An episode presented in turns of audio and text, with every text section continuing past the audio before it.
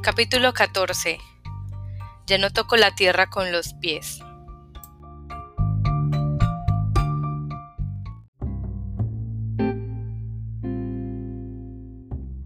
En octubre, papá consiguió un contrato para construir silos industriales en Malad City, la polvorienta población agrícola situada al otro lado de Bugs Peak.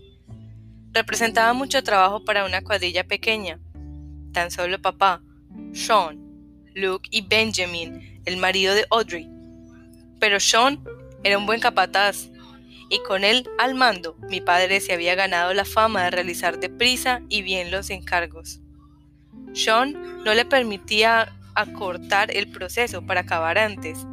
La mitad del tiempo que la pasaba en el taller les oía gritárselo uno al otro.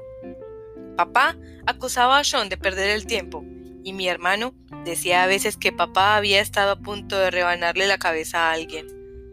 Sean dedicaba largas horas a limpiar, cortar, soldar los materiales para los silos y una vez que empezaba la construcción, solía estar en Malat, en la obra.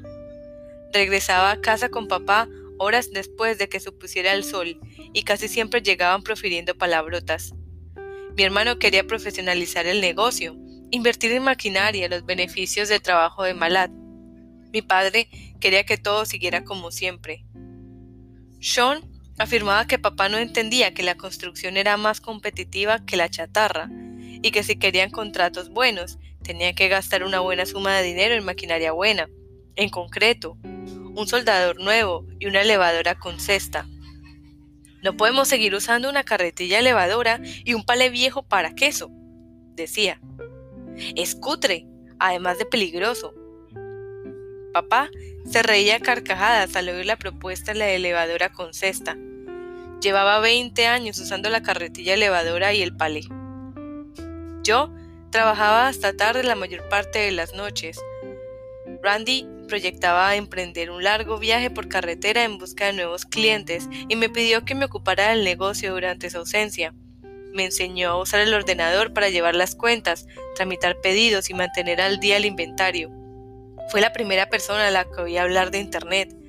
Me enseñó a conectarme, a entrar en las páginas web y escribir correos electrónicos. El día que se marchó, me entregó un teléfono móvil para poder contactar conmigo a cualquier hora. Una noche acababa de regresar del trabajo cuando Tyler me llamó a casa. Me preguntó si estudiaba para el examen de ingreso de la universidad. No puedo presentarme, le dije. No sé nada de mates. Tienes dinero, cómprate los libros y aprende. No dije nada. La universidad me era indiferente Sabía cómo se desarrollaría mi vida. A los 18 o 19 años me casaría. Papá me regalaría una parcela de la granja para que mi marido construyera una casa. Mi madre me enseñaría a usar las hierbas medicinales y el oficio de partera, que había retomado cuando empezó a tener menos migrañas. Me atenderían los partos y un día, suponía, yo sería la comadrona. No veía dónde encajaba la universidad. Tyler pareció leerme el pensamiento. Mira a la hermana Sears, me dijo. La hermana Sears dirigía el coro de la iglesia. ¿Cómo crees que aprendió a dirigir un coro? Siempre había admirado a la hermana Sears y envidiaba sus conocimientos musicales. Nunca me había preguntado cómo los había adquirido. Estudió, continuó Tyler. ¿Sabes que puede licenciarte en música? Ese título te permitiría dar clases y dirigir el coro de una iglesia. Papá ni siquiera se metería contigo, o al menos no mucho. Mi madre acababa de comprar una versión de prueba de un servidor de Internet. Solo me había conectado a la red en casa de Randy para trabajar, pero encendí el ordenador en cuanto Tyler colgó y esperé a que el modem marcara. Mi hermano había mencionado la página web de la BYU, la Universidad Brigham Young. La localicé en unos minutos. La pantalla se llenó de imágenes. Impecables edificios de ladrillo rojizo rodeados de árboles verdes esmeralda. Personas atractivas que caminaban y reían con libros bajo el brazo y mochilas colgadas de los hombros. Parecían sacadas de una película, una película alegre. Al día siguiente recorrí 65 kilómetros hasta la librería más cercana, donde me compré una reluciente guía de estudio para el examen de acceso a la universidad. Sentada en la cama, busqué el examen de matemáticas. Eché un vistazo a la primera página. No era que no supiera resolver las ecuaciones, ni siquiera conocía los símbolos. Lo mismo me ocurrió en la segunda página y en la tercera. Le llevé el examen a mi madre. ¿Qué es esto? Le pregunté. Matemáticas. ¿Y dónde están los números? Es álgebra. Las letras representan números. ¿Cómo tengo que hacerlo? Mi madre se entretuvo varios minutos con un lápiz y un papel sin conseguir resolver ni una sola de las cinco primeras ecuaciones. Al día siguiente, recorrí otra vez los 65 kilómetros, 130 con el viaje de vuelta, y regresé a casa con un grueso libro de álgebra. Todos los días, al atardecer, momento en que la cuadrilla partía de Malat, papá telefoneaba a casa para que mi madre tuviera la cena preparada cuando el camión subiera dando botes por la colina. Yo esperaba la llamada y en cuanto se producía, subía al coche de mi madre y me iba. No sabía por qué. Iba al Warm Peak. Me sentaba en el palco y miraba los ensayos con los pies en el antepecho y un libro de matemáticas abierto delante. Me había quedado en las divisiones con números de varias cifras y no conocía los conceptos. Pese a que entendía la teoría de las fracciones, me costaba operar con ellas. Y al ver un decimal en una página se me aceleraba el corazón. Durante un mes me senté todas las noches en una silla de terciopelo rojo del teatro y practiqué las operaciones básicas. Multiplicación de fracciones, uso de los recíprocos, suma, multiplicación y división con decimales, mientras los personajes recitaban sus frases en el escenario. Empecé a estudiar trigonometría. Me tranquilizaron sus fórmulas y ecuaciones, que hasta entonces desconocía. Me fascinó el teorema de Pitágoras con su promesa de una regla universal, la capacidad de predecir las, las propiedades de tres puntos cualquiera que formarán un ángulo recto en cualquier lugar, en cualquier momento. Mis conocimientos de física los había adquirido en el desguace, donde a menudo el mundo físico parecía inestable, caprichoso. Y de pronto descubrió un principio que permitía definir y captar las dimensiones de la vida.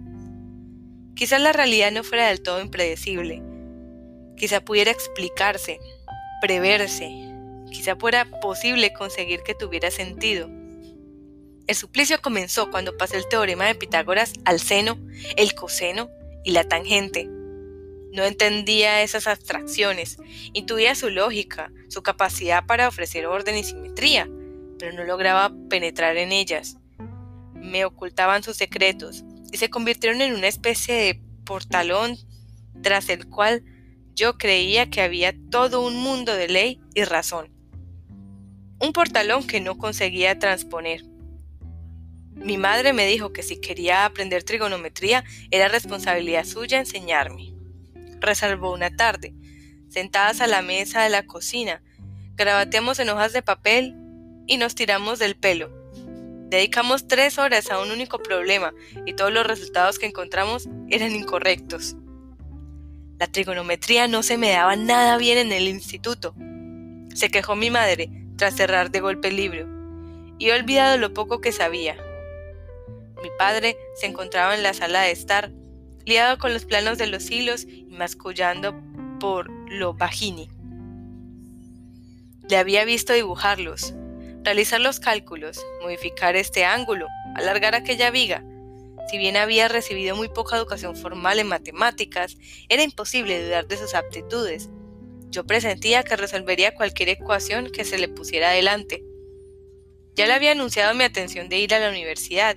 Me había dicho que en lugar de mujer era su casa y que debía aprender sobre hierbas medicinales. La farmacia de Dios. Había apostillado con una sonrisa para sustituir a mi madre. Dijo mucho más, desde luego, como que me prostituía en pos de los conocimientos del hombre en lugar de buscar los divinos. Pero aún así decidí plantearle un problema de trigonometría.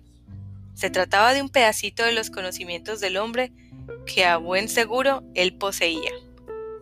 Anoté el problema en una hoja limpia. Papá no levantó la cabeza cuando me acerqué con delicadeza, despacio. Deslicé el papel sobre los planos. Papá, ¿sabes resolver esto? Me miró con severidad. Después sus ojos se dulcificaron. Giró la hoja, la observó con atención unos instantes y empezó a trazar números, círculos y grandes líneas curvas que volvían sobre sí mismas. Su solución no se parecía a nada de lo que mostraba mi libro de texto. No se parecía a nada que yo hubiera visto. Le temblaba el bigote, murmuraba. Al fin dejó de escribir, levantó la vista y dio el resultado correcto. Le pregunté cómo lo había resuelto. No sé resolverlo, me dijo, entregándome la hoja. Solo sé que es el resultado. Volví a la cocina y comparé la ecuación pulcra equilibrada con un desbarajuste de cálculos inacabados y trazos vertiginosos. Me impresionó lo extrañas que eran las anotaciones de aquella hoja. Papá dominaba esa ciencia, sabía descifrar su lenguaje, descodificar su lógica, doblarla, retorcerla y exprimirla para extraerle la verdad, pero al pasar por sus manos se convertía en caos. Estudié trigonometría durante un mes.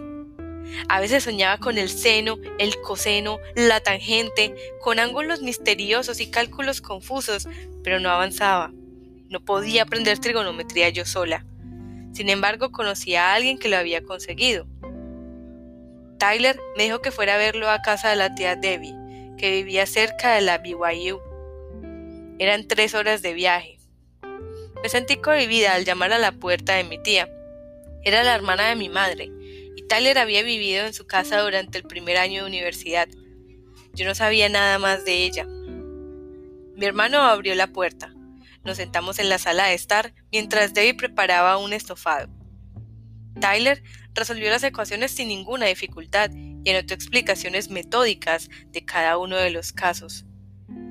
Estudiaba ingeniería mecánica Iba a licenciarse entre los mejores de su clase y poco después iniciaría un doctorado en la Universidad Purdue. Mis ecuaciones trigonométricas estaban muy por debajo de sus conocimientos, pero si se aburrió, no lo demostró. Me explicó los principios con suma paciencia, una y otra vez. El portalón se entreabrió y atisbé por la rendija. Tyler ya se había ido y Debbie me ponía en las manos una fuente de estofado cuando sonó el teléfono. Era mi madre. Había un accidente en Malat, dijo. Mi madre disponía de poca información. John se había caído, había aterrizado de cabeza, habían llamado urgencias y lo habían trasladado en helicóptero al hospital de Idaho Falls. Los médicos no estaban seguros de que fuera a sobrevivir. Era lo único que sabía mi madre. Yo quería más, algún dato sobre las probabilidades, aunque solo fuera para discutirlas. Deseaba que dijera, creen que se pondrá bien, o incluso suponen que lo perderemos. Cualquier cosa menos lo que decía. No lo saben. Me aconsejó que fuera al hospital. Imaginé a Sean en una camilla blanca donde la vida se le escapaba poco a poco. Me invadió tal sentimiento de pérdida que casi se me doblaron las rodillas, y acto seguido sentí otra cosa, alivio. Se aproximaba una tormenta, que según las previsiones dejaría una capa de nieve de casi un metro de esperar en Sardine Canyon, la garganta que protegía la entrada de nuestro valle. Había ido a casa de Debbie en el coche de mi madre, que tenía los neumáticos gastados. Le dije que iba a resultarme imposible atravesar el cañón. La historia de la caída de Sean me llegaría en retazos, en narraciones endebles de Luke y Benjamin, que estuvieron presentes. Era una tarde gélida, con un viento feroz que levantaba el polvo fino para formar nubes sutiles. Sean se encontraba sobre un palé de madera, a seis metros del suelo.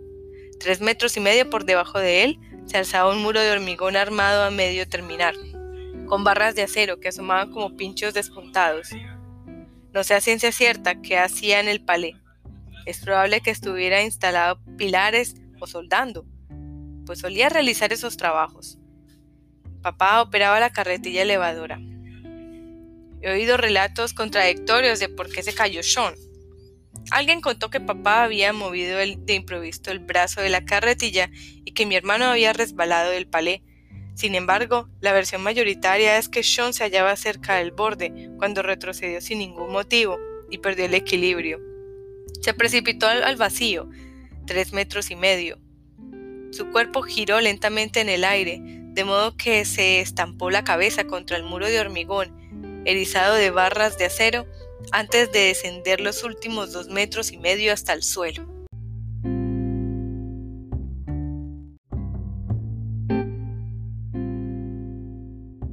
Aunque me describieron así la caída, mi mente la bosqueja de otra forma.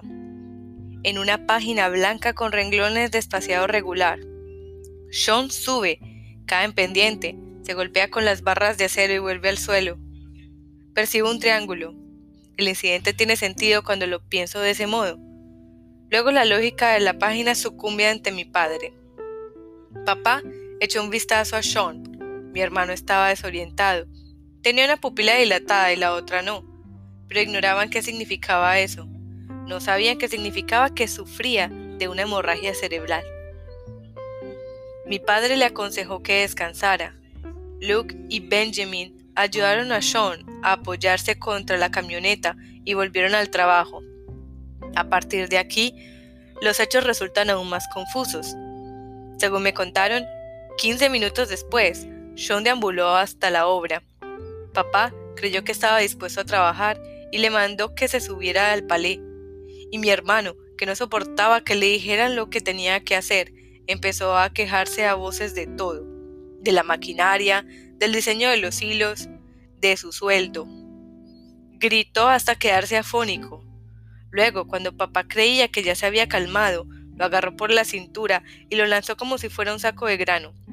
Antes de que mi padre lograra ponerse en pie, Sean se alejó a toda velocidad, vociferando y riendo, y Luke y Benjamin, convencidos ya de que algo le pasaba, fueron tras él.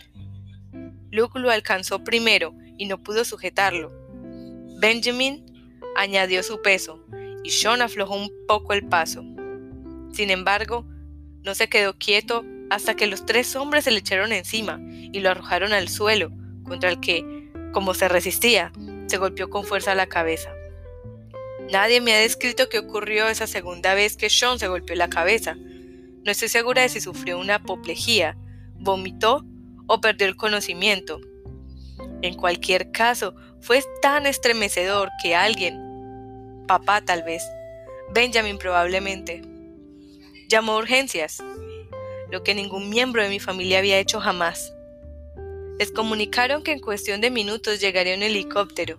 Más tarde los médicos conjeturarían que cuando papá, Luke y Benjamin forcejearon y derribaron a Sean, que había sufrido una conmoción cerebral. Mi hermano ya se hallaba en estado crítico. Afirmaron que era un milagro que no hubiera muerto al golpearse con la cabeza en el suelo. Me esfuerzo por imaginar la escena de la espera del helicóptero. Papá Dijo que al llegar los sanitarios de urgencias, Sean sollozaba y llamaba a mi madre. Cuando entró en el hospital, su estado de ánimo había cambiado. Se incorporó desnudo en la camilla, con los ojos desorbitados, inyectados en sangre, gritando que arrancaría los ojos al siguiente hijo de puta que se le acercara. Luego se desplomó sollozando y perdió el conocimiento. Sean superó la noche. Por la mañana me dirigí a Bugs Peak, no sabía explicar por qué no corría la cabecera de mi hermano. Le dije a mi madre que tenía que trabajar. Pregunta por ti, señaló. Has dicho que no reconoce a nadie. Así es, pero la enfermera me ha preguntado si John conocía a una tal Tara. Te ha llamado una y otra vez esta mañana, tanto en sueños como despierto. Les he dicho que Tara es su hermana Dicen que sería bueno que fueras. Es posible que te reconozca. Y eso ya sería algo. Tu nombre es el único que ha pronunciado desde que ingresó en el hospital. Guardé silencio. Te preparé la gasolina, añadió mi madre. Suponía que no iba a verlo por los 30 dólares que me costaría el combustible. Me dio vergüenza que pensara eso. Por otra parte, si la causa no era el dinero, no tenía motivos para no ir. Voy ahora mismo, dije. Es curioso lo poco que recuerdo del hospital y el aspecto de mi hermano. Recuerdo vagamente que tenía la cabeza vendada y que le pregunté a mi madre el motivo. Me contó que le habían operado, que le habían practicado una incisión en el cráneo para aliviar la presión, detener la hemorragia o reparar algo. No me acuerdo de lo que dijo. John se agitaba y se revolvía como un niño febril. Me quedé una hora a su lado. Abrió los ojos unas cuantas veces y si estaba consciente no me reconoció. Volví al día siguiente y lo encontré despierto. Cuando entré a la habitación parpadeó y miró a mi madre como si quisiera confirmar que ella también me veía. ¿Has venido? dijo. Creía que no vendrías.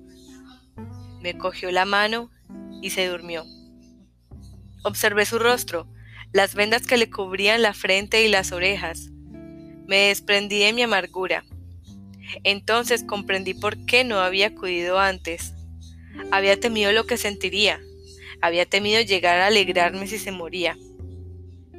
Estoy convencida de que los médicos querían que continuara en el hospital, pero no teníamos seguro y la fractura ya era tan alta que 10 años después Sean aún no habría terminado de pagarla. En cuanto estuvo lo bastante estable para viajar, nos lo llevamos a casa. Los dos meses siguientes hizo bien en el sofá de la sala de estar. Se encontraba físicamente débil, tenía que hacer acopio de todas sus fuerzas para ir al cuarto de baño y volver. Se había quedado sordo de un oído y le costaba oír por el otro.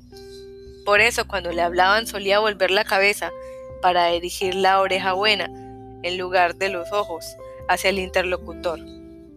Con excepción de ese movimiento extraño y las vendas, se le veía del todo normal, sin inflamación ni hematomas. Según los médicos, eso se debía a que la lesión era muy grave. La falta de afectación externa indicaba que todo el daño era interno. Tardé un poco en advertir que Sean no era el mismo, aunque tuviera el aspecto de siempre. Si bien parecía lúcido, al escuchar con atención las historias que contaba, me daba cuenta de que no tenía ni pies ni cabeza. En realidad, más que historias, eran una tangente tras otra. Sentí remordimientos por no haber ido a verlo al hospital de inmediato, de modo que para resarcirle dejé el trabajo con la intención de atenderlo día y noche. Le llevaba agua cuando le pedía. Le preparaba algo de comer cuando tenía hambre Sadie empezó a pasar por casa y Sean la recibió con los brazos abiertos. Yo esperaba con impaciencia sus visitas porque me proporcionaban tiempo para estudiar. Como mi madre consideraba importante que me quedara con Sean, nadie me interrumpía. Por primera vez en mi vida dispuse de ratos largos para estudiar, sin tener que desguazar, filtrar trituras o poner al día el inventario de Randy. Escruté las notas de Tyler Leí y releí sus minuciosas explicaciones. Al cabo de unas semanas, ya fuera por arte de magia o por un milagro, los conceptos arraigaron.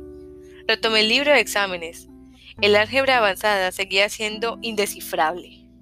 Pertenecía a un mundo que escapaba de mi realidad de percepción. Pero la trigonometría se había vuelto inteligible. Mensajes escritos en una lengua que yo entendía, procedentes de un mundo de lógica y orden que solo existía sobre el papel blanco y en tinta negra. Entretanto, el mundo real se sumió en el caos.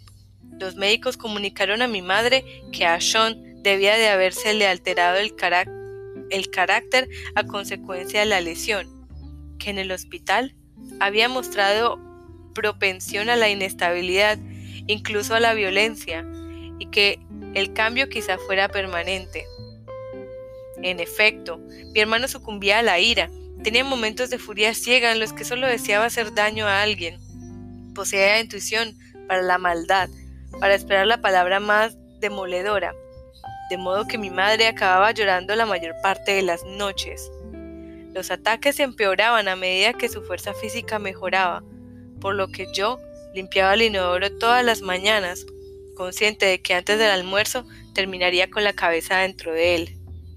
Mi madre decía que yo era la única capaz de calmarlo. Me convencí de que estaba en lo cierto. ¿Quién mejor que yo? Pensaba. No me afecta lo que haga. Al reflexionar sobre lo ocurrido, no estoy segura de que la lesión lo cambiara tanto, pero me convencí de que así era y de que todos sus actos de crueldad eran nuevos. Leyendo mis diarios de aquella época, sigo la evolución de una adolescente que reescribe su historia, en la realidad que construyó para sí misma, y no había, no había habido nada malo hasta que su hermano se cayó del palé. Ojalá volviera mi mejor amigo, escribió. Antes de la lesión, yo nunca había sufrido.